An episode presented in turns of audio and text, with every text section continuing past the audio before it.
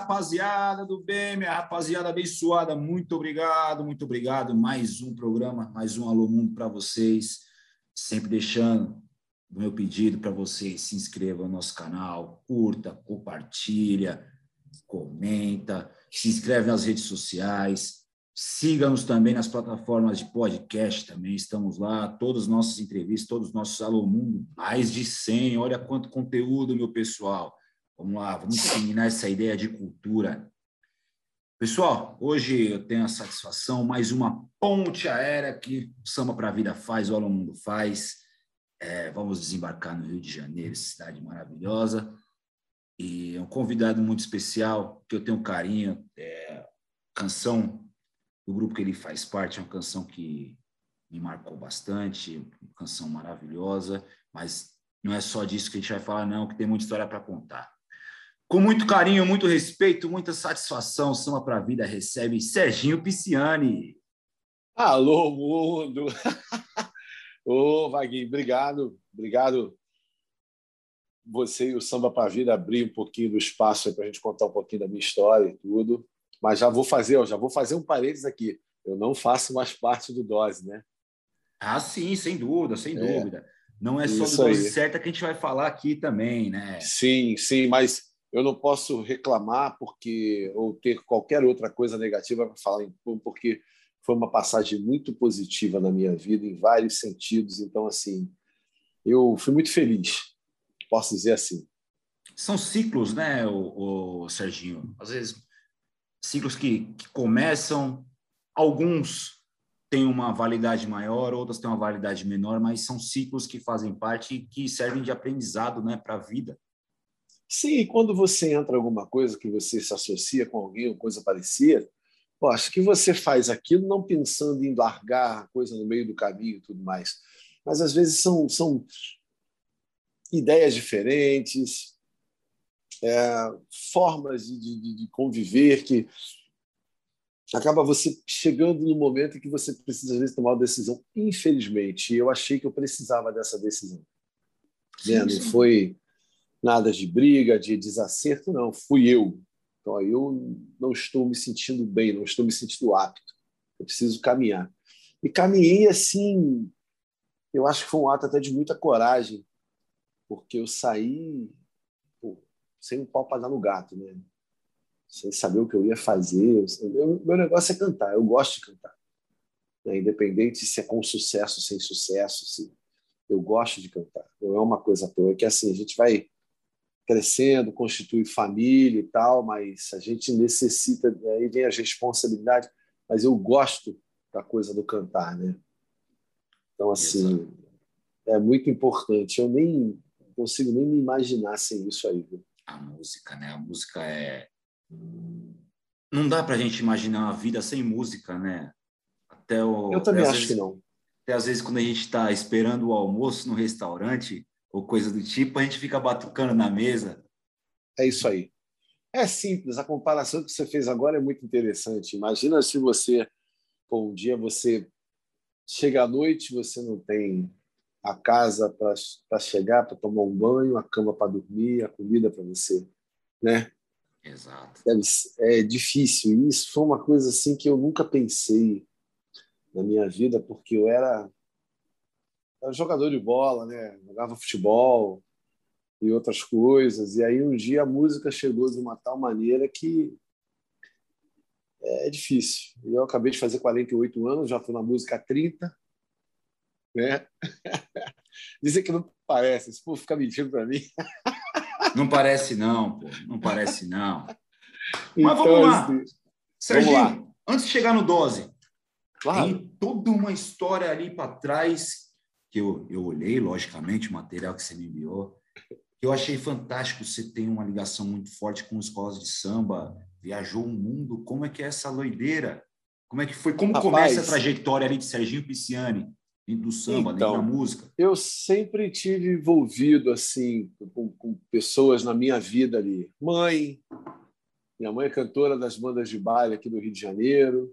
Um tio que era ritmista da bateria do Mestre André na mocidade o outro tio que era percussionista, hoje está mais velho, já parou, já, já, né? já pendurou as baquetas, para não falar chuteiras. Né? O cara viajou 150 países, amigo. Tocou com Papauini, Al Jarreau e outros. Olha, olha que, que honra isso, né? Então, assim, acho que isso sempre teve na minha veia. Só não sabia que um dia ela ia pulsar de tal maneira. Né? E aí, quando eu fiz 18 anos, eu fiz uma festa de aniversário na minha casa. E aí veio chegando aquela galera toda com tantã, pandeiro, cavaquinho, banjo, repique, tantã. E começou aquele tuc-tica-tuc, tic-tuc-tica-tuc. Eu falei, rapaz, mas que, que troço bom é esse, né? Aí já viu. Eu já estava listado na Marinha para ir para a Marinha Mercante. Pô, fiquei uma semana no quartel de baixa. Foi porque eu dei sorte que o comandante geral ele era cliente da minha tia no Banerje, no antigo Banerje, aqui no Rio. Ela tomava conta das contas e tal, e ele era um deles. Ela conversou com ele, eu entrei em contato, ele foi lá e me deu baixa no dia seguinte. Sete dias de quartel. Mas, rapaz, aqueles sete dias valeu por sete anos, porque eu vi cada coisa nesses sete dias, levantando quatro e meia da manhã todo dia. Eu falei para ele, comandante, a música já chegou na minha vida, eu quero seguir isso aqui né? Mas a gente sabe que a luta uns acontecem mais cedo, uns acontecem mais tarde, mas eu acho que você precisa galgar um caminho, tem que dar continuidade e outra há uma atualização ano a ano em que você precisa estar dentro dela. Porque não é só você pegar um instrumento e cantar. Vamos lá, vamos, vamos olhar para mim. Hoje eu sou dono do meu próprio nariz, vamos dizer assim, mas eu tenho uma sociedade que está junto comigo numa parceria, que chega junto, mas eu tive que aprender é, a administrar meu negócio. Tem que ter paciência, mudou tudo, você não pode aceitar qualquer negócio, você não pode estar em qualquer lugar, porque senão você entra num declínio que é difícil você voltar. Né? Então, assim, é...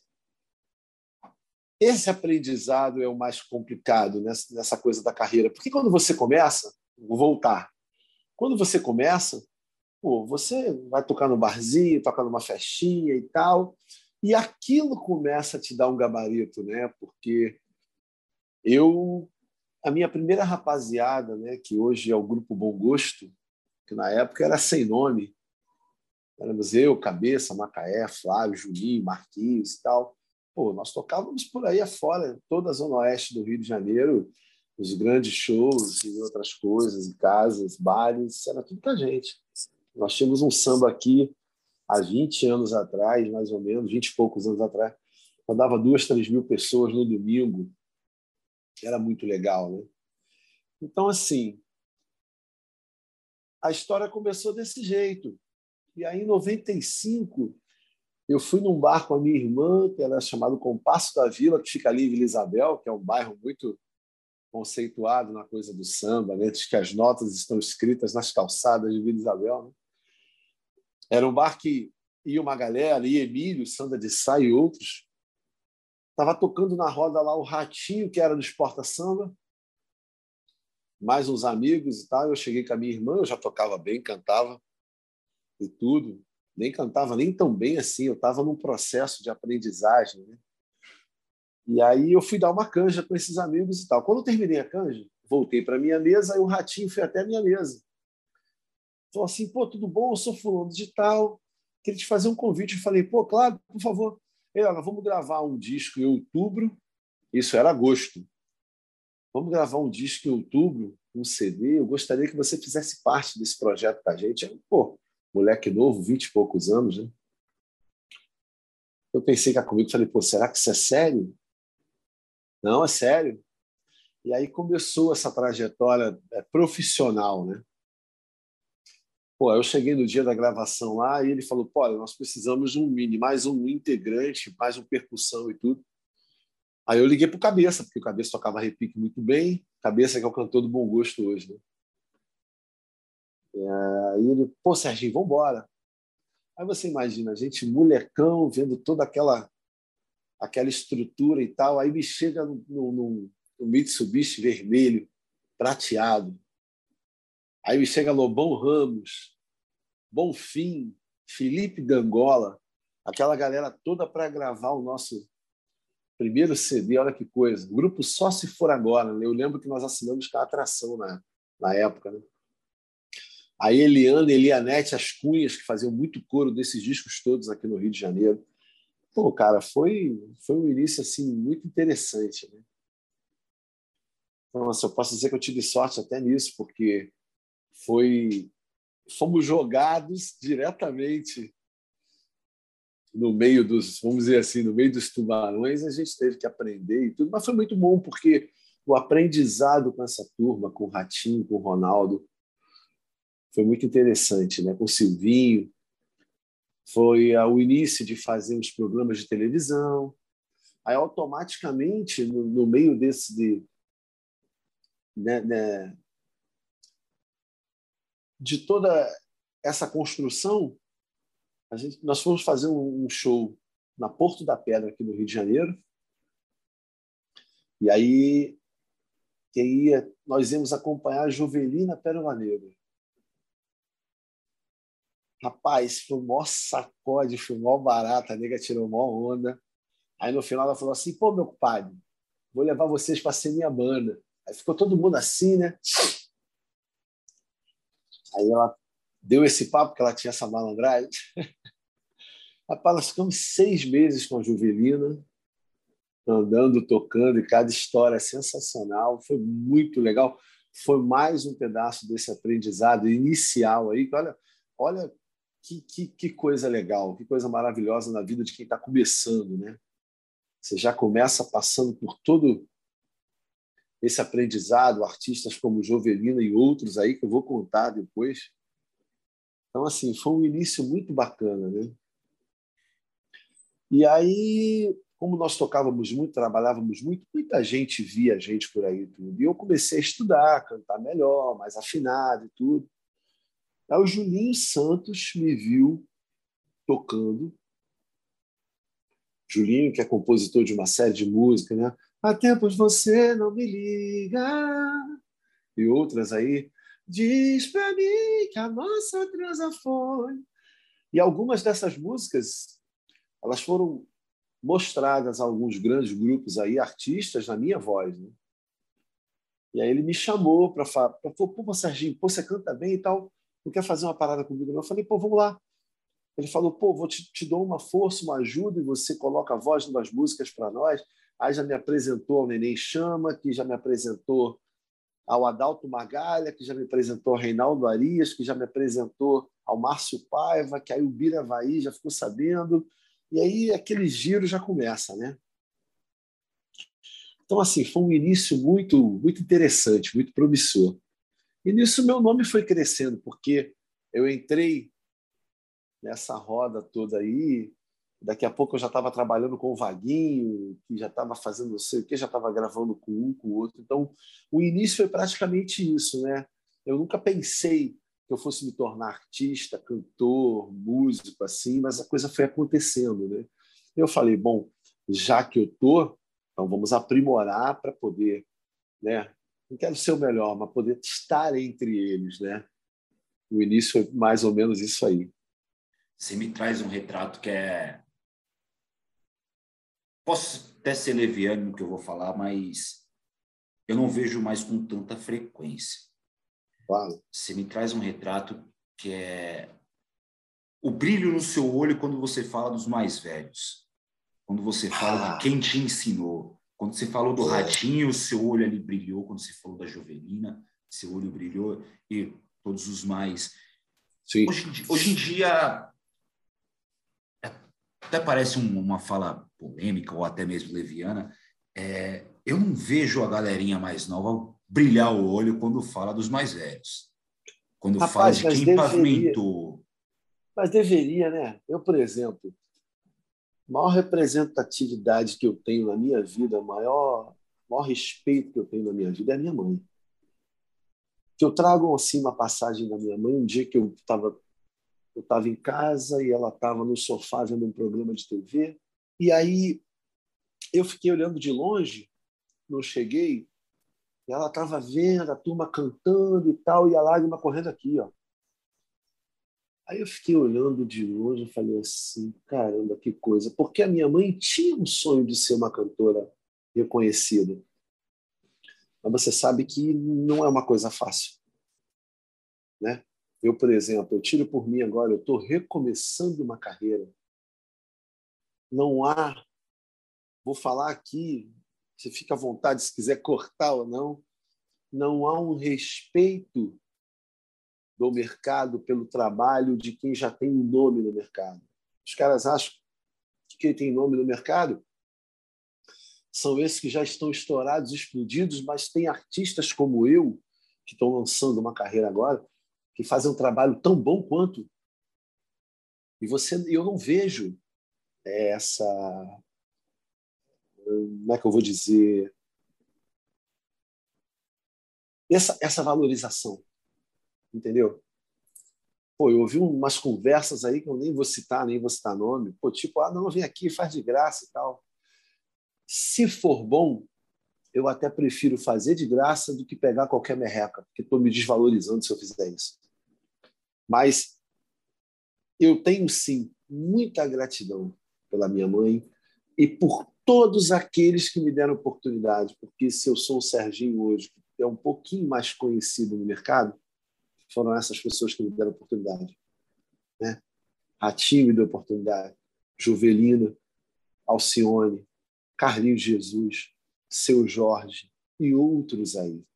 Então, assim, pô, cara, acho que tem que brilhar, porque tudo isso faz parte da sua história e aquilo só vem para agregar, não vem para tirar nada, só para agregar. Isso é sensacional. Sem dúvida alguma. É... A gente vem de uma história centenária, né, o Serginho? Que, isso aí. Que muitos, muitos dos que, dos que vieram antes sofreu muito, cara, para que a gente pudesse chegar hoje e ter uma, uma TV maior ou menor, a gente eu poder fazer isso daqui, essa, é, é, essa, essa resenha, a gente poder fazer essa isso resenha para falar de samba, muita gente sofreu muito. Hoje muito. o terreninho tá muito legal. Hoje o terreninho tá, mas até até o Zeca Pagodinho com fundo de quintal chegar para cantar com, com o Roberto Sim. Carlos lá nos anos 80. Sim. Porra.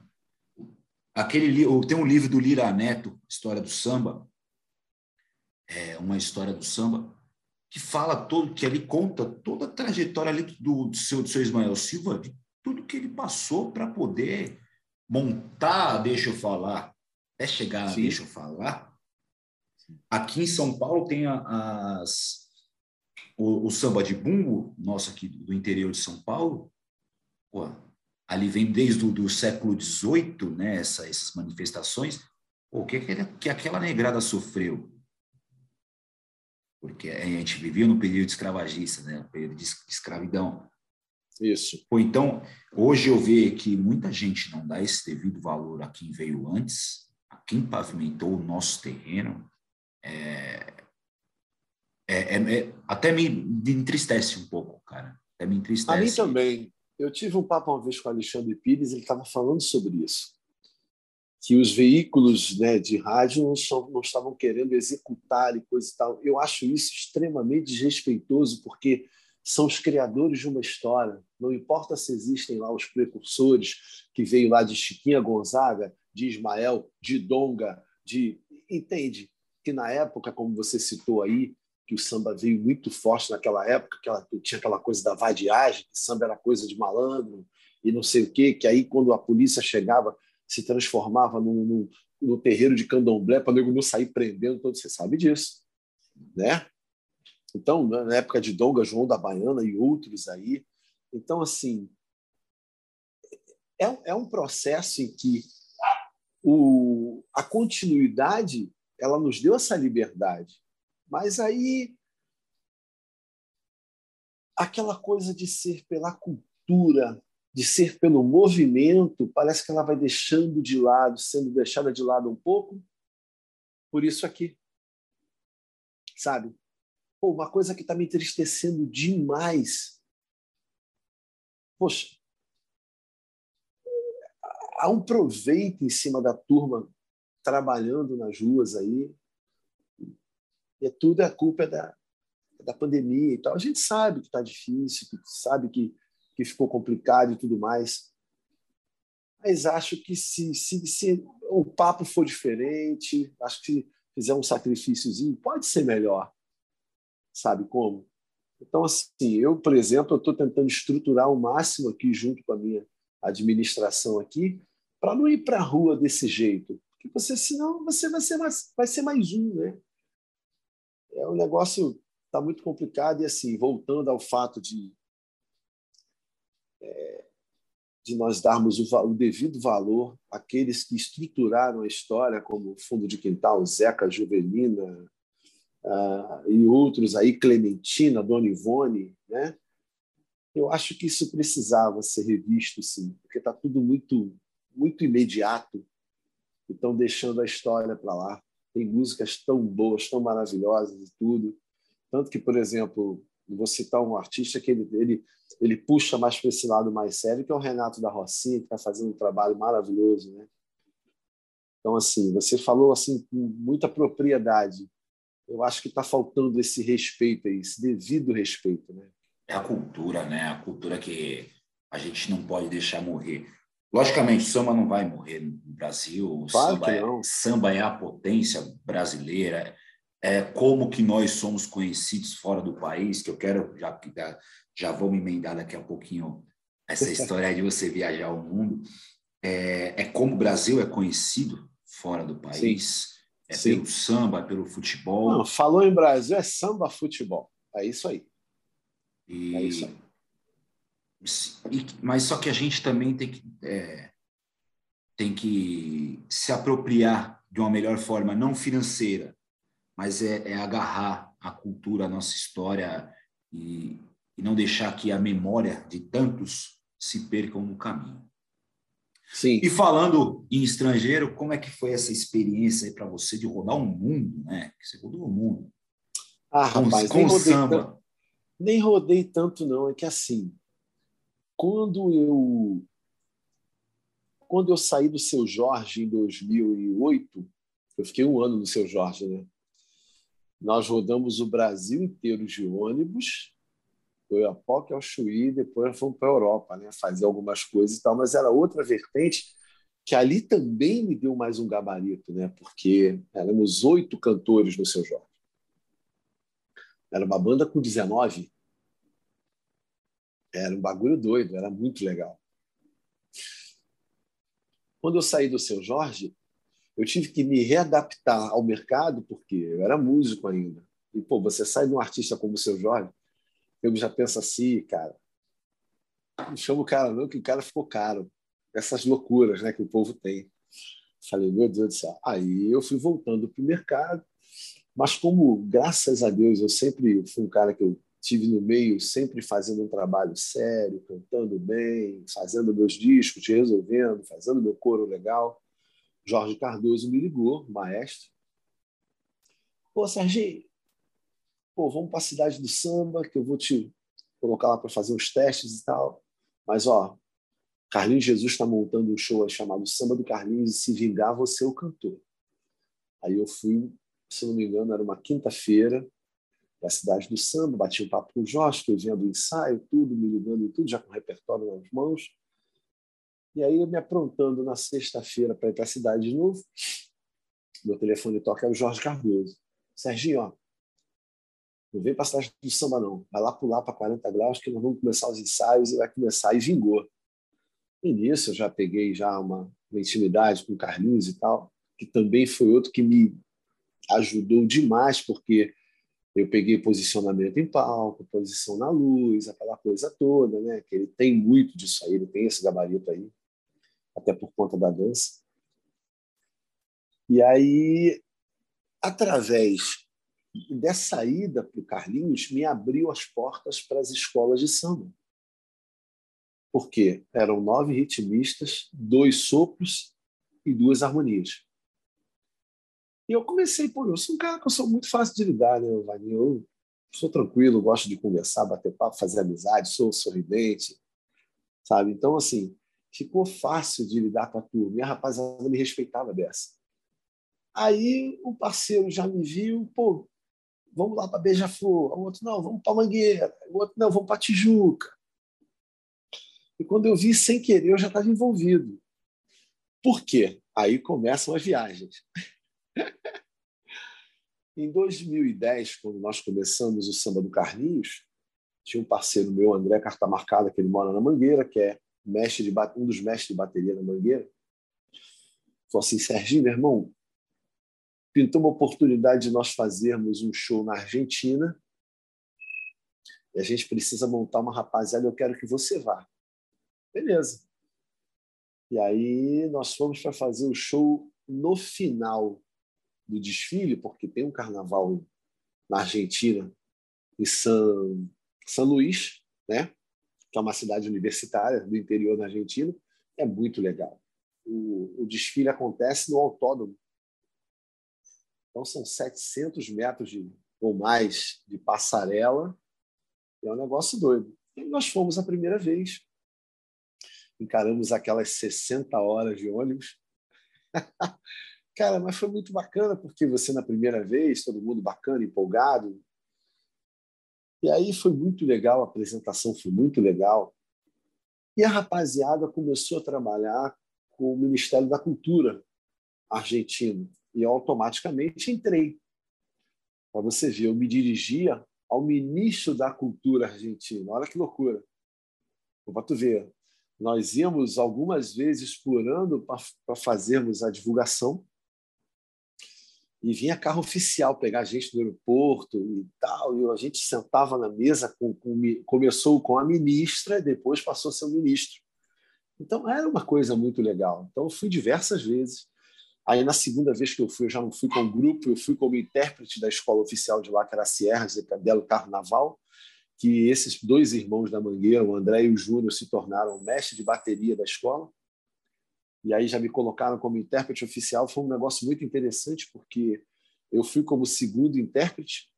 Aí o primeiro intérprete não foi, eu passei a ser o primeiro. Né? Aí a terceira vez fomos eu e um outro cantor famoso lá e pô, passamos até um fantástico, foi muito legal. Então, assim, foi o início dessa coisa de viagem e tudo. E no mesmo ano de 2010, com o Carlinhos Jesus, nós viajamos para a China para fazer a Expo Xangai, né? a segunda maior feira de negócio do planeta. Né? Então, você Como imagina... rodou o mundo? Foi para a China. Pô, sensacional, 25 horas de avião. e nesse meio tempo, ainda deu aquela travinha na França para né, pegar outro, outra aeronave para poder ir para Xangai.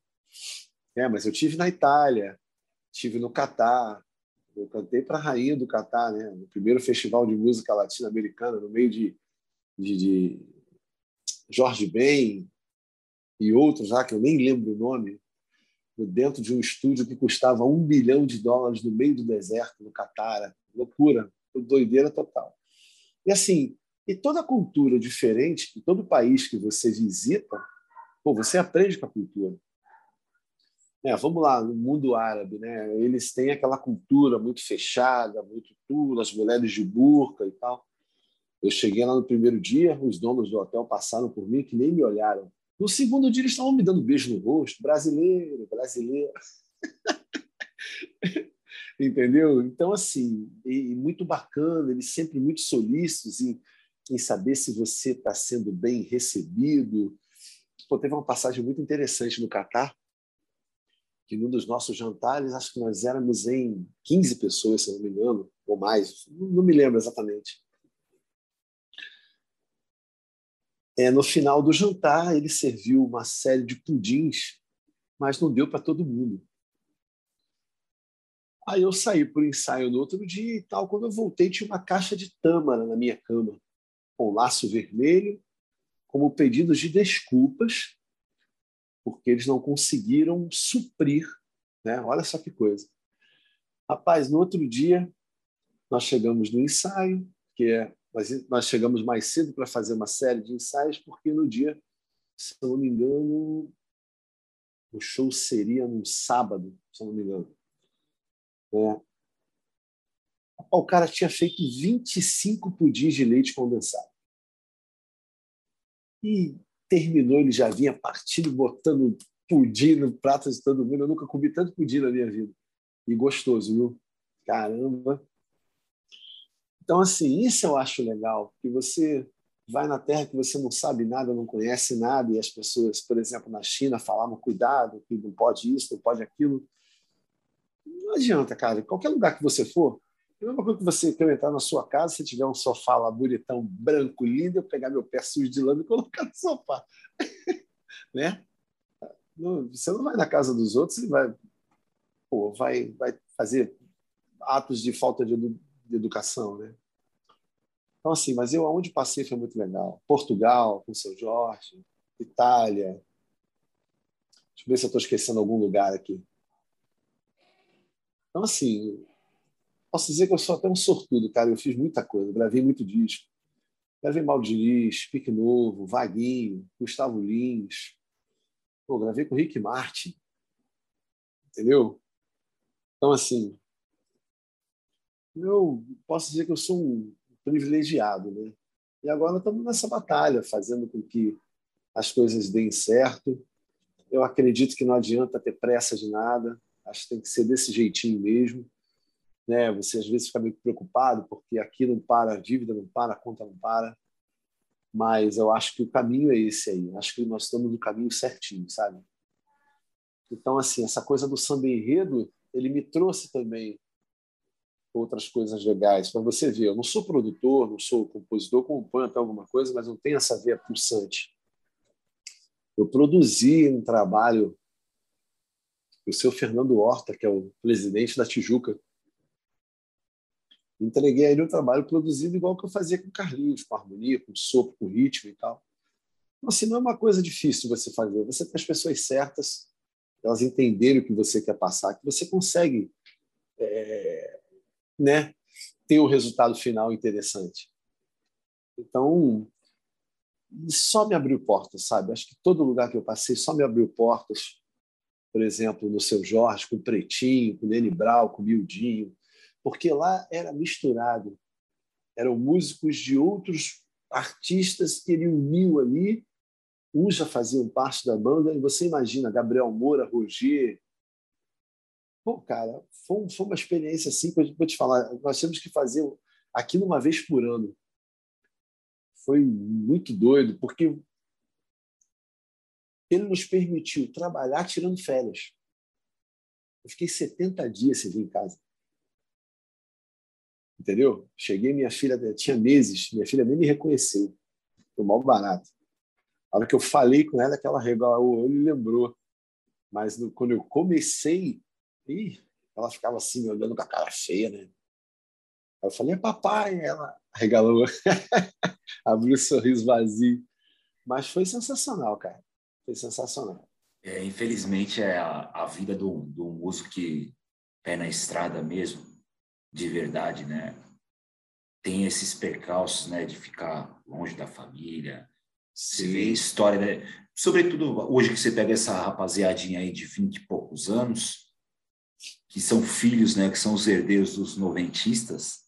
Sim. Você vê que essa galerinha fala que não teve convivência com os pais, né? Porque o pai estava na rua, estava trabalhando, ficava meses, chegava a ficar meses fora de casa, né? Então é, uma, é um uma, um laço que, que acaba se perdendo e que aí a recuperação tem que ser aqueles dois, três dias, às vezes, que tem em casa, ou às vezes nem dois, três dias, né? Às vezes um dia tem que, que quer é, fazer você tudo, ver. né?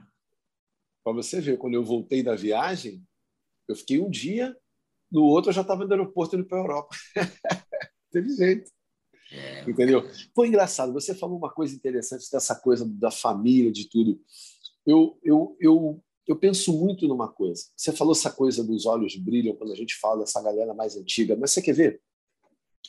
Eu acho que isso também tem uma coisa muito de família, porque se os seus pais que conhecem samba, que conhecem de música, eles apresentassem aos seus filhos, de repente isso mudava um pouco. A minha mãe é uma sambista, uma, é uma musicista e tal, mas ela me apresentou. Um dia ela chegou e falou: Olha, tá vendo esses discos aqui? Uma pilha de LP. Era Mestre Marçal, Leni Andrade, Emílio Santiago, Alcione e outros, né? João Nogueira. Então, acho que isso, isso também acho que é essencial nesse conhecimento aí. Que a história do samba não, é, não foi fácil, mas ela é sensacional. Entendeu? É sensacional. A nossa história é linda, cara. Nossa história é, é riquíssima. Talvez acho que nenhum, nenhuma outra cultura a nível mundial tenha tanta riqueza, tanta propriedade quanto o samba tem.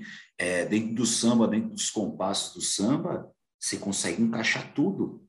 Você isso aí. encaixar e tudo.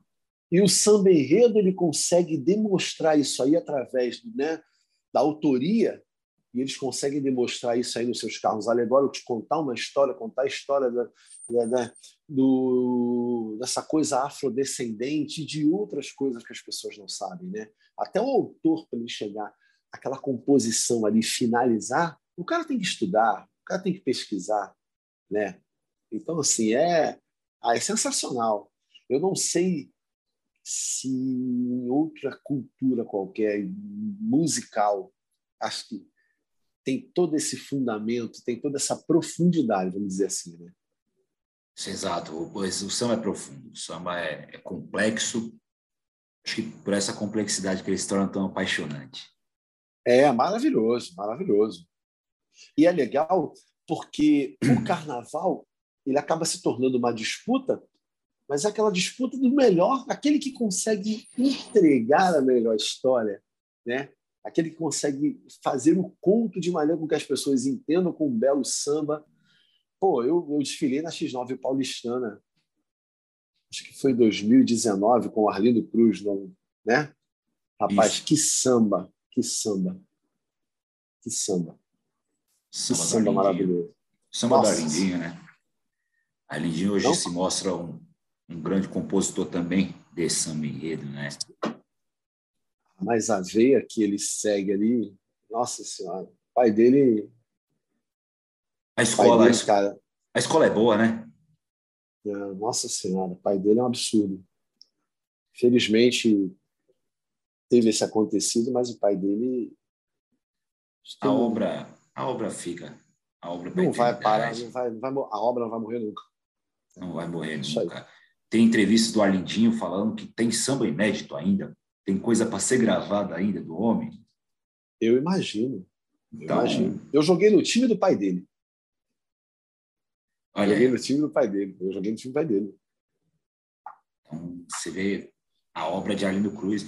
Isso que a gente tem o maior conhecimento dos sambas que Zeca gravou, Fundo de Quintal, ele próprio, Pet Carvalho, Sim. mas se a gente for vasculhar o que tem de Arlindo Cruz gravado por aí, que não foi grande sucesso, que foi os lado B por aí, tem uma música Sim. do Grupo Privilégio aqui de São Paulo, eu nem sei se o Grupo Privilégio ainda existe, mas é, Nosso Amor, essa música é maravilhosa, que é do Arlindo. Olha aí. Essa música é lindíssima, cara. Então, tem Ó, Em 1998 foi o segundo CD que eu gravei, e foi assim, mais um passo na história, porque foi um sonho realizado você gravar numa companhia dos técnicos, né? Então, assim, eu agora também estou participando do, do CD das escolas de samba, né? Então, assim, também outro privilégio. Eu participei também, olha, olha como é que é a história, olha como é que a música é legal. Eu participei agora dos 45 anos de Fundo de Quintal. Né? Fui convidado pelo André Renato a fazer parte. Então, olha, olha olha como é que a vida nos presenteia, né? Aí eu fico pensando assim, eu digo, caramba, isso é merecimento ou não é, né? Eu liguei para o cara para conversar sobre uma coisa. Ele falou assim, Serginho, meu ocupado, tá fazendo o quê? Eu falei, não, eu tô indo numa gravação. Ele, pô, não quer vir para cá gravar o fundo de quintal comigo, não? Eu falei, agora. então, assim. Um bicho desse não dá nem para pensar muito, né? Você tá louco, rapaz. Eu fiquei até com as pernas bambas. Eu estava no ponto de ônibus, né? Que tem coisa que eu faço que eu não, eu não vou de Uber nem de carro. Vou mesmo de condução, vou, acho mal barato. Cara, como é que, como é que vai pensar? como é que vai pensar? Então, assim, Ah, eu posso dizer que eu sou um privilegiado de tanta coisa que eu fiz nesses 30 anos de música aí. E, cara, é, não, é um privilegiado, não é, não é sorte, tem, não, tenha, não tenha dúvida disso. Não é sorte, é você trabalhou também para isso. E vamos lá, passamos aqui do, do carnaval, você rodar o mundo aí com, com as escolas de samba, chega o Dose Sério, claro. correto? Sim, sim. Como foi para você ouvir sua voz numa novela? Rapaz, então, né? Quando você. Fiz essa mesma pergunta Cai... para o Delcio quando, quando tocou Seja Mais Você, tá? Não, a primeira coisa que você pensa é assim: pô, agora vai. né? E assim, e nós andamos bem. Eu, eu, por exemplo, eu já tinha largado um pouco dessa coisa de ser artista. E querendo ou não, você trabalha com artista aqui, outro artista ali, tudo, e se você consegue dar continuidade, você tem uma zona de conforto. Só que eu comecei a ver que pô, o artista já está com o nome dele e tal, e você sempre naquele corre, naquela loucura toda. Né? E aí vem o dose certa com a proposta. Aí eu fui para casa, pensei e tal, daqui a pouco eles me ligaram, pô, vai ter um samba sábado aqui, vem para cá fazer uma participação e tal. Eu fui. Vou te dizer que os primeiros meses não, foi não foram fáceis, porque era aquela batida de bar samba e tal, né? Era um foi, foi um aprendizado muito bom porque eu também comecei a aprender muitas músicas novas, outras coisas que eu não tinha é, conhecimento, né? Isso Dose me trouxe, mais conhecimento, mais pesquisa, mais tudo. Mas aí quando me fizeram a proposta que já vieram com tudo, que nós gravaríamos um DVD, que seria a produção do Max Pierre, olha só que coisa. Esses homens eram, cara, Max Pierre, Edson Coelho, que hoje é meu amigo pessoal. Tive com ele essa semana em São Paulo e tudo. Você imagina, você tentava conversar, dar bom dia para esses homens alguns anos atrás, você não conseguia. Eu, por exemplo, eu trabalhava pela Universal, pela Sony, porque eu, eu gravava com muitos artistas, tudo tinha que ir lá, o cheque você recebia, porque ainda não tinha essa coisa toda de Pix e depósito em conta, aquela coisa toda. Eu preferia ir lá pegar o cheque. E a Universal ali na Barra, que era a antiga Poligram, né? Cara, eu ficava namorando assim os carros deles, tinha os nomes deles assim nas vagas. Olha que loucura. Eu ficava louco para conversar com o cara. Eu nunca havia conseguido. Um dia eu chego no estúdio, dou de cara com Max PR, Edson Coelho, Fulano, Beltrano, Cicano. Falei, cara, isso é sério mesmo? Eu falei, olha, olha que legal.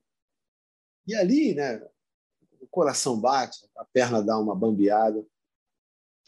Mas eu, eu nunca fui bobo para palco, né? Sempre fui muito bom de palco, com toda humildade. eu sempre fui muito bom de palco, né? Então, a minha preocupação, quando eu falei no início sobre cantar bem, aprimorar para poder estar entre eles, é exatamente isso, você saber o que fazer, né? E aí, rapaz, a gente começou os ensaios, aquela coisa toda, e aí no dia 15 de junho, não, dia 2 de junho de 2015, nós gravamos o, o DVD, né, que veio a música Verão para Te Aquecer. Né? Aquela música ali foi um presente, cara. Eu, até hoje, onde eu chego em São Paulo, aí, que eu canto, e se não cantar, tem gente que briga. Eu seria um. Pô, cara, aquela música é. É do homem, né? Caneta do homem também, né? Caneta do mestre. Não, e é. quando veio na voz do Fred Camacho, eu não consigo esconder esse amor. Aí eu falei, caramba. Na época eu me lembro até eu e o alemão falando, falando pô, e agora? Aí fomos subir o tom, né? Subimos meio, mais meio, mais meio, mais meio. Aí quando chegou, eu não consigo esconder esse amor, né? Falei, agora sim. E aí quando gravou o DVD numa terça terça-feira, estavam fazendo 7 graus. A casa, colocamos 870 pessoas na casa. Foi, foi um número muito bacana para aquele dia, né? um dia atípico. E aí, cara, é, é luta sempre. Né? As rádios não, não, não atenderam prontamente ao pedido de tocar a música. Levou, se não me engano, de seis a sete, oito, oito meses para entrar na trans. Né? Mas foi um negócio tão louco que quando a música entrou, a música começou a ter pedido. E aí a música, depois de alguns meses que a gente, nós íamos trocar a música, veio a novela. Né? Aí eu falei assim, caramba, cara, novela. E, pô, era uma novela das sete, novela de rock, né? Que o samba tomou conta, né? Começou humildezinho e tudo. Aí, o dia que eu vi a novela começar e terminar com o verão, eu falei, ah, agora deu certo.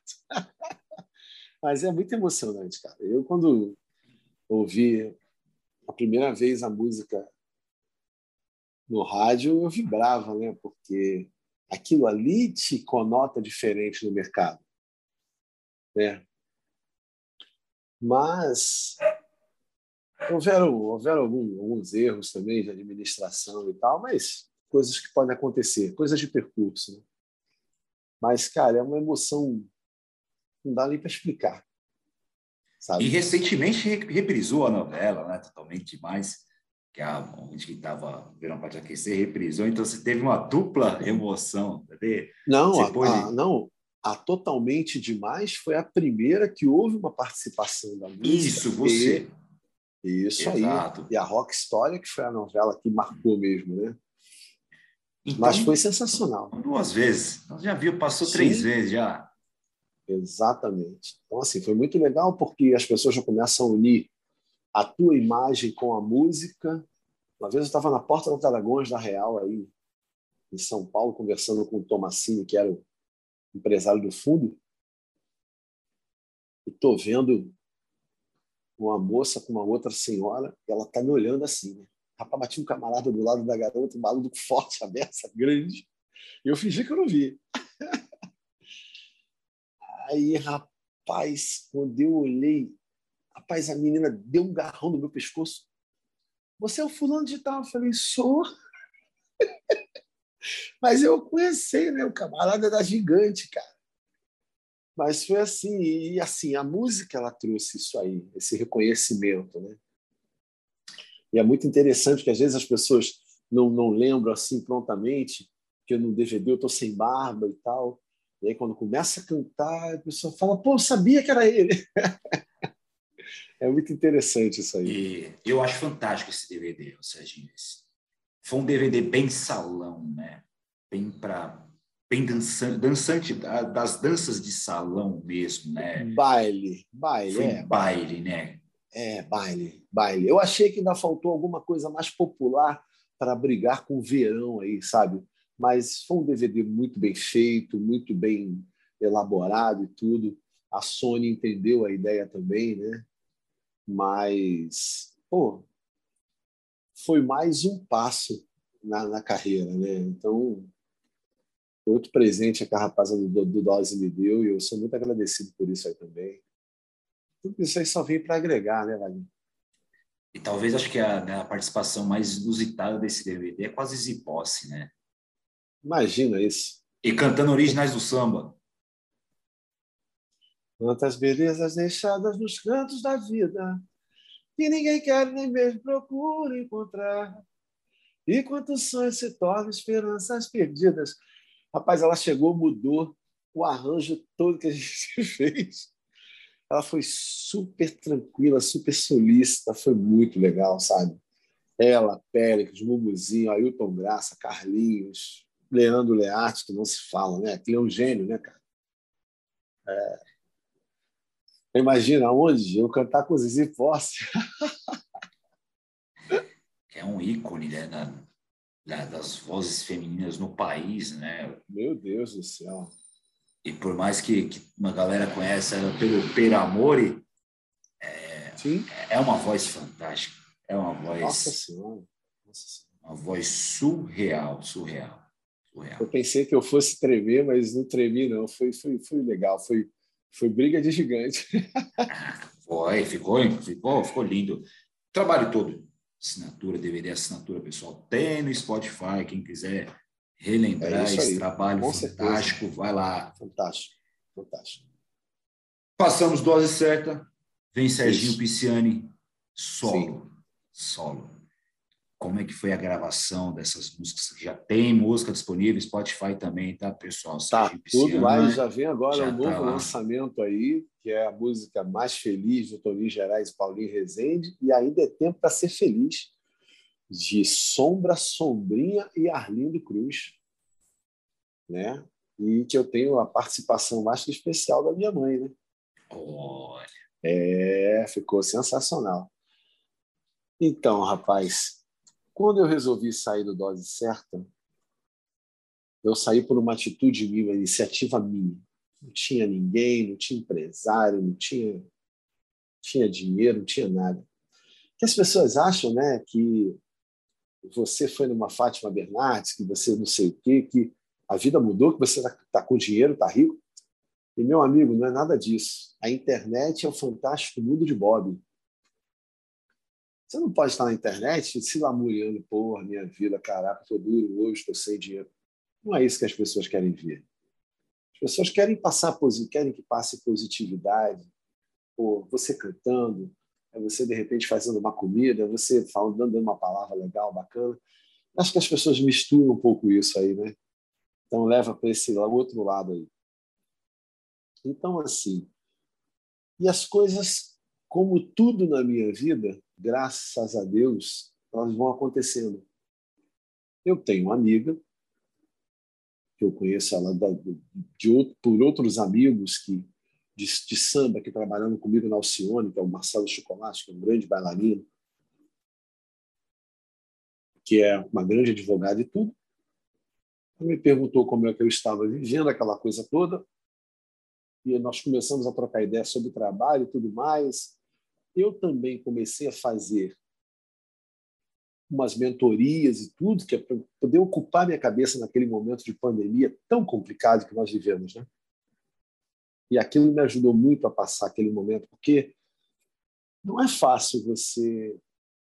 É, como é que eu vou dizer assim, como os antigos falavam, você se desligar de uma coisa, você se separar, né? Você é, é um processo que ele acaba sendo desgastante, é ruim, porque na minha, na, na verdade, eu nunca pensei em largar o dançar. Uma coisa minha, sabe? Tava parece que eu precisava da minha liberdade, coisa parecida, vamos dizer assim. E por isso eu tomei essa atitude, porque também se você está num lugar que você não está vibrando legal, pô, você não soma, você atrapalha.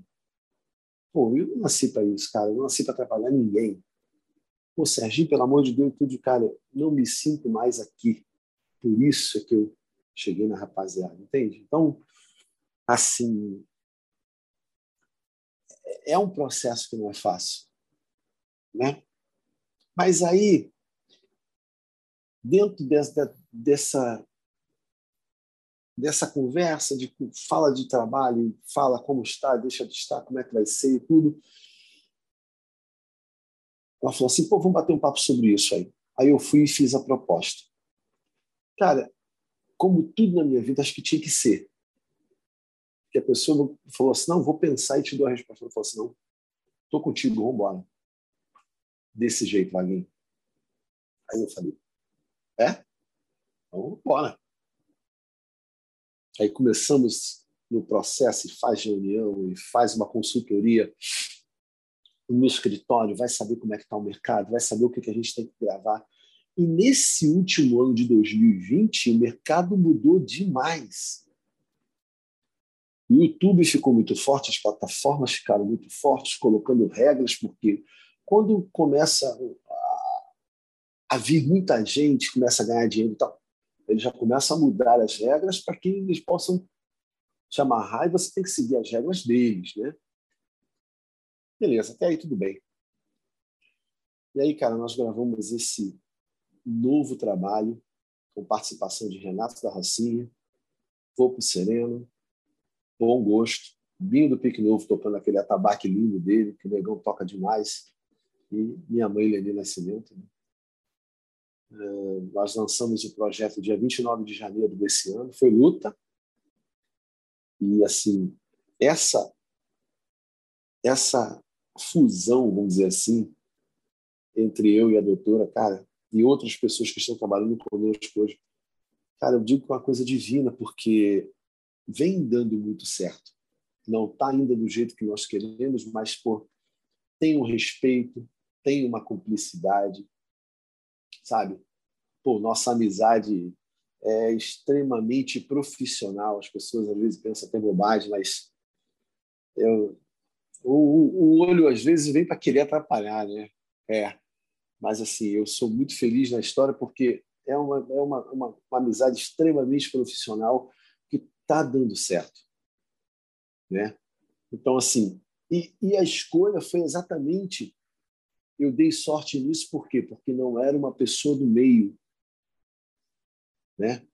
E isso está sendo legal. E como é uma pessoa que pensa muito rápido, aprende muito rápido, pô, cara, ela te dá uma aula de streaming de plataforma digital que você fica de boca aberta. Então, assim, isso está sendo muito bacana.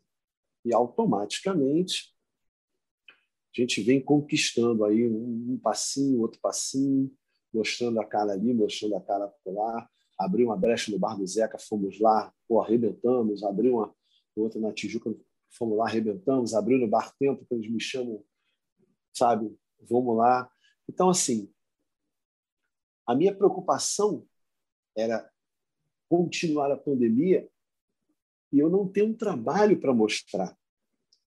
E olha, cara, eu, eu acho que é Papai do Céu, não tem jeito, é Deus, que foi me dando todas essas oportunidades aí e graças a Deus hoje temos um trabalho e devagarzinho a gente vai difundindo ele, aí as pessoas vão conhecendo, vão lembrando do Serginho. E eu creio que daqui a mais um tempo esse trabalho vai estar ainda mais forte na mídia, no mercado, né? E assim, é um dia após o outro, não tem pausa, entendeu? Para que as coisas continuem e a gente passando esse momento aí que ainda está complicado, né? Mas, cara, que alegria de poder ter esse trabalho aí, de ter toda essa sociedade, essa, essa ajuda aí. Isso para mim tudo foi divino, cara. Eu só posso dizer assim, né? Assim, é um trabalho novo, é um trabalho que está muito bonito e que houveram também é, pessoas que foram muito solistas conosco, como Renato Carrocinha, rapaziada do Grupo Sereno, todo, todos que trabalharam, que, que estiveram lá, rapaziada do estúdio que nós gravamos, que é rapaziada do Century, todos nos ajudaram muito de alguma forma.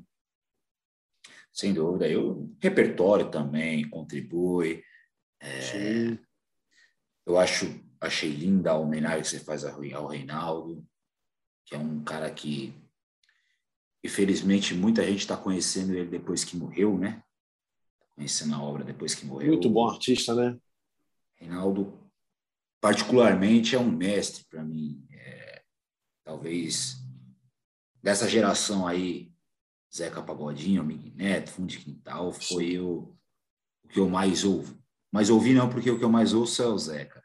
É, mas foi o que eu mais tive contato, próximo mesmo, né? Ele, os pagodes desde o Terra Brasil, aqui na Vila Maria, então a gente tinha um contato muito próximo, assim, de, de, de acompanhar muito de perto o trabalho. É, minha única frustração é não ter tirado uma foto com ele. Mas naquela época não era tão simples. Tinha que ter o filme ainda. Então, sim. É, é a minha única frustração, mas e a cada homenagem que eu vejo, cada galera regravando uma música do Reinaldo, colocando o Reinaldo sempre em evidência, é, é, um, é um conforto no meu coração. É, porque é um cara que eu admiro muito e ele ajudou muita gente também ao longo da trajetória de vida dele. Então, quando você regrava o Sinuca de Bico, fiquei feliz. A Sinuca é. Eu lembro dessa primeira. Eu, a primeira vez que eu ouvi essa música foi com o grupo aqui do Rio chamado Samba Pra Gente. e depois ouvi com o Reinaldo, né? Então, assim, é uma música que ela tem. Ela te passa, né? Ela consegue te passar uma coisa que mexe com as pessoas, né? Então, assim, e o Reinaldo, ele, ele tinha um timbre diferente, ele tinha uma coisa diferente que eu achava que era muito legal. E o Reinaldo, cara, para tu ver, ele deve ter sido o primeiro artista que começou a regravar músicas de outros artistas que já haviam gravado e ele dava a forma dele de interpretar de tudo e as músicas iam estourando, acontecendo e tal. Então, cara, eu acho que ele foi muito feliz nessa colocação aí, nessas ideias aí, né? Essas o que ele fez com, né? o que ele fez com Brilho no Olhar, que era uma música de um, de um disco do Amig Neto. Entendeu? Olha, olha como é, para você ver o Péricles cantando aquilo tudo. Vou, vou usar essa galera nova agora. Viu os moleques lá de Brasília, fizeram um pagode, deram um negocinho mais à frente. O troço chegou a 500 milhões de visualizações. Dá para ter ideia do que, é isso? Entende, cara? É... Então, assim, não tem explicação. Né? Agora, tem músicas que não adianta.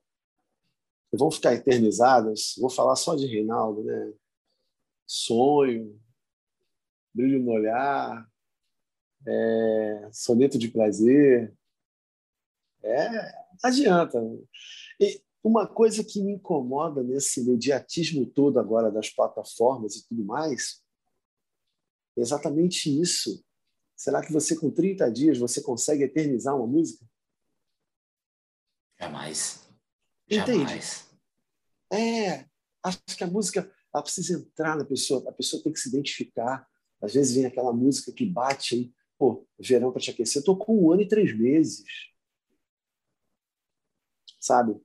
A música daquela galera, como é que é o nome dele, gente? o Gilcinho, que é intérprete da Portela, cantava, né? Bye, bye, deixa mágoas no coração. Fora de série. Vai de ser... Fora de série. A música tocou um ano. Entende? Por isso que quando você chega numa roda de samba, que você vê a galera cantando esses sambas mais antigos, aí você vê o cara cantando Deixa de lado, esse vai estar. A casa cai. Você vê o cara cantando o Jorge Aragão, a casa cai. Você vê o cara cantando o fundo, a casa cai. Eu não consigo. O imediatismo é bom para quem já está na ponta do iceberg. Mas mesmo assim, não vai eternizar. A minha opinião. O Pipolho é o cara bem legal há 25 anos. Então, entende? Dona Fia, Dona Fia e outros aí. Enquanto a tinta tá falha, eu cantei só para distrair. Então, cara, as plataformas são muito legais, mas eu acho que eles tinham que começar a difundir uma nova história para que os colecionadores, os pesquisadores pudessem ter o lado A, o lado B, poder conhecer o compositor, acompanhar a letra, escolher a música que ele quer, os caras poderem gravar discos de novo, porque o stream está aí, não tem jeito. Entendeu? Eu penso muito nisso porque ficou uma coisa fria. Entende? Então, cara, é muito complicado, mas eu, eu acredito que isso ainda vai mudar mais. Ah, eu também acredito, também acredito. E uma, uma ressalva que eu tenho bem, bem grande com, com plataformas de streaming é, é em relação aos compositores. Aí quando a gente pegava o disco ou o CD, até mesmo o cassetezinho, sempre tinha ali o compositor escrito, nome do compositor, quem trabalhou naquele, naquele disco, quem Exato. foi produtor, quem foi músico, quem foi arranjador. Exatamente. Hoje, hoje, você tem que vasculhar dentro da música para saber onde que estão tá as informações do cara. Entendeu? É isso aí. Então, é, é um pouco de respeito, um pouco de valorização.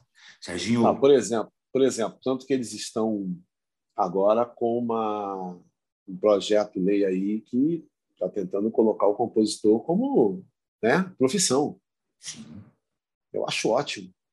Entendeu? Eu acho ótimo essas obras aí que alegram as nossas vidas têm que realmente né, ser conduzidas de uma outra maneira e o cara tem que ter é, uma dignidade, vamos dizer assim. Né? Exato, acho que é. Se eu não estou enganado, está sendo encabeçado pela Abramos, essa PL, esse projeto de lei, uhum. Ah, que torne os compositores profissão. É isso. Então, é. precisa, a gente precisa de a dessa PL regulamentação. 4308. Isso Exato. Aí. A gente precisa dessa regulamentação. A música precisa, só tem a, a agregar, né, contribuir, a melhorar. Com certeza, com certeza. Melhorar. Porque o compositor não é a gente tocou muito na questão cultural, que, é, que muito está tá se deixando de lado por conta da grana. Mas o cara vai escrever melhor se ele tiver com a, com a barriga cheia, né? Então ele tem que ter um trocadinho para colocar Qualquer comida um. dentro de casa, né? Qualquer Você vai cantar um, né? melhor com a barriga cheia. Qualquer um, é isso aí, sabe? Eu acho que você falou uma coisa muito interessante. Eu acho que é muito difícil falar nisso aí, mas acho que os donos de casa, pessoal que contrata tudo, acho que eles devem fazer uma pesquisa. Tem tanto artista bom aí, cara, precisando trabalhar, que, que vai levar um som maravilhoso. Desculpa, maravilhoso. E que não vai se arrepender de colocar aquele artista lá. Acho que eles precisam é, ter esse olhar aí para o músico, para o sambista, ou, independente do segmento. Acho que pô, merece esse carinho dos donos de casa aí, porque, querendo ou não, nós somos dependentes deles, né? Serginho, o papo foi maravilhoso, maravilhoso, mas infelizmente estamos chegando aqui nos momentos finais. Ô, Só que o meu, meu convidado não se despede tão fácil assim de mim, não. Claro. Aqui no, no Alô Mundo a gente divide os momentos finais em três partes. Primeira delas, Serginho Pisciani, se você tivesse o poder da caneta, que samba que você gostaria de ter escrito? Rapaz. Sei que são muitos.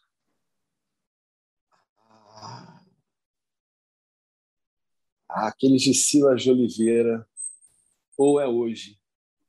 Não, o Silas, eu falo é lá, vejam essa maravilha de cenário. Não é hoje dia um desses dois, porque são sambas que vão ficar aí até o fim. Né? Grande, grande samba. É sensacional, sensacional. Tem Deve muitos ser. outros é. sambas e músicas, né? Que é, tem, pô.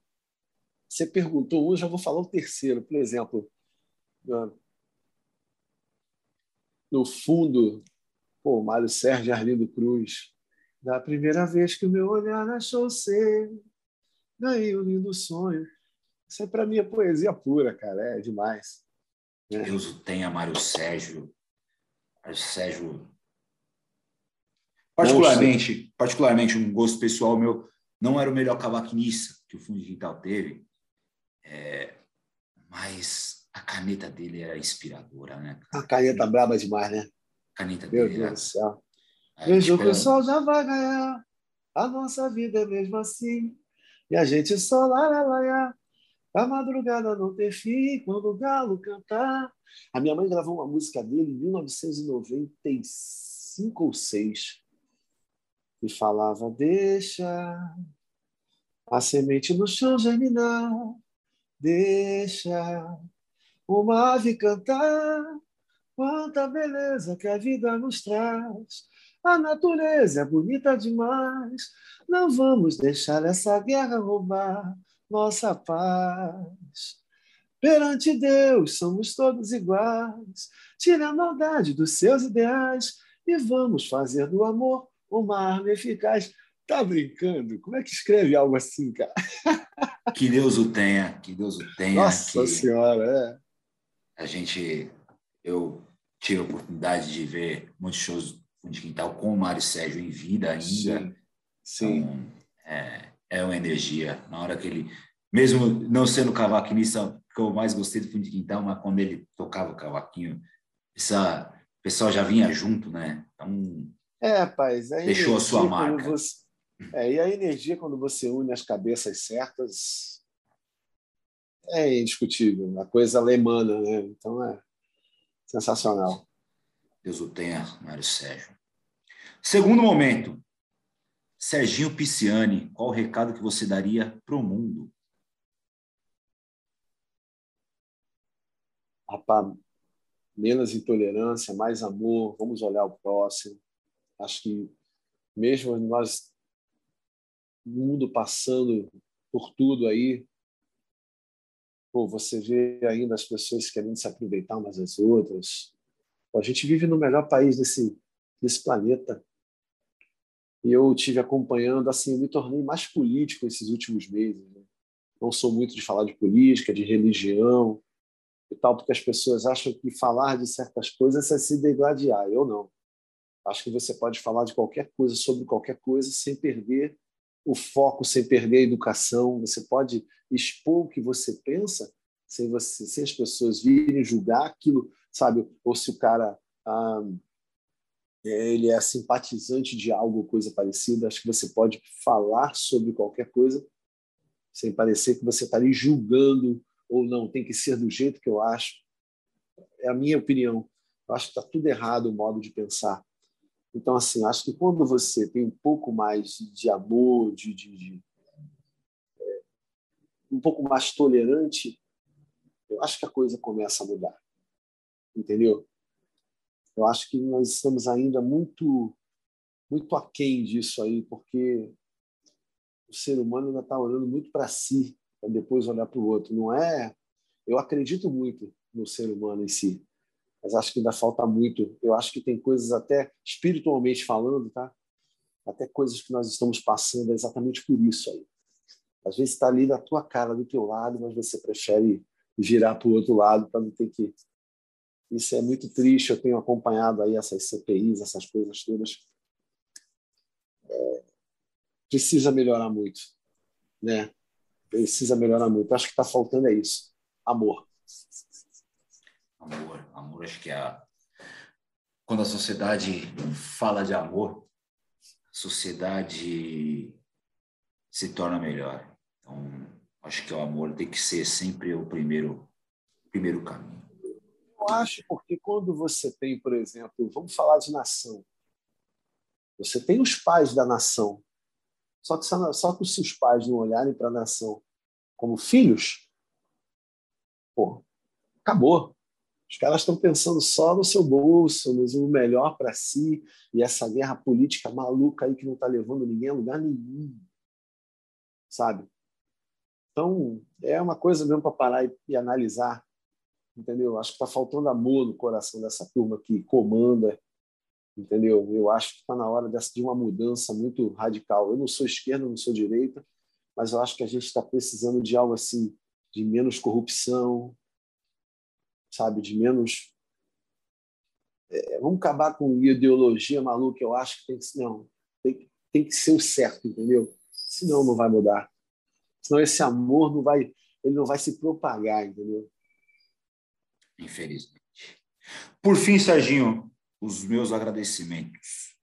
É, cara, acho que da primeira vez que a gente teve o contato pelo Instagram, é, aquele dia eu devo ter escutado Verão para te aquecer umas dez vezes, eu acho.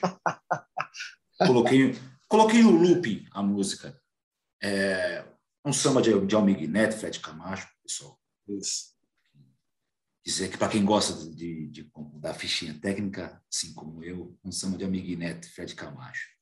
Mandei uma mensagem pro Bill, eu falei, ô Bi, esse samba é muito bonito, cara. Só que ele se tornou ainda mais bonito com a sua interpretação. Obrigado. Ao, ao chegar ao ponto, eu não consegui ouvir esse samba na voz do Almig Neto. Não consegui visualizar ele na voz do Almig Neto. Eu não consegui visualizar ele na voz de qualquer outro cantor, a não ser a sua. Só por aí eu já te admirava. Só por Obrigado. aí, desde, desde a época que, que saiu o Assinatura, que aquela faixa lá era looping, repetindo, repetindo, churrasco de família, eu ia lá, colocava. Como eu falei, é um disco para dançar, o pessoal dançava mesmo. Só que hoje você me mostra o, uma pessoa que tem o samba como seu objetivo de vida. Aquele brilho do, do seu olho que eu comentei lá no começo, me impactou de uma forma muito positiva, muito grande. Oh, que alegria. É difícil, Serginho. É... Hoje, talvez você não tenha a notoriedade que você já teve algum tempo atrás, na época do Dose, mas não tenha dúvida que você é um cara de muito sucesso. Obrigado. É... Obrigado. Então, ter você aqui com a gente, trocando essa ideia, trocando essas experiências com a gente, compartilhando sua, seus pensamentos, é muito importante, muito valia. Esse, eu acho que esse escambo de saberes é, é o que faz o samba ser o que é hoje. Que não adianta aí Sim. o samba ficar enraizado só Bahia, só São Paulo, só Rio de Janeiro. Se, se, o Noel Rosa não, vie, não, não pegasse o Vadico para compor, o Vadico é paulista, tá, pessoal?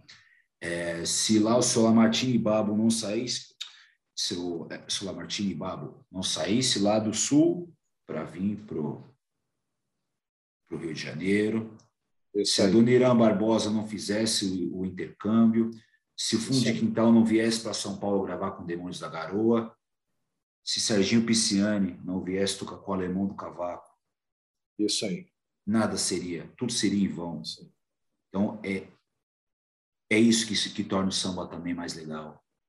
É Essa é troca de conhecimentos. Então, muito obrigado por compartilhar a sua história com a gente. Muito obrigado por compartilhar os seus saberes com a gente, cara. Muito honrado mesmo, de coração. Rapaz, eu que agradeço e assim, até me emociono porque o samba que me escolheu, eu não escolhi o samba, porque até me emociono em falar porque eu, eu, eu vivo isso aí desde pequeno. Quando eu disse que eu nunca imaginei que eu fosse me tornar um músico, sambista, cantor, nunca.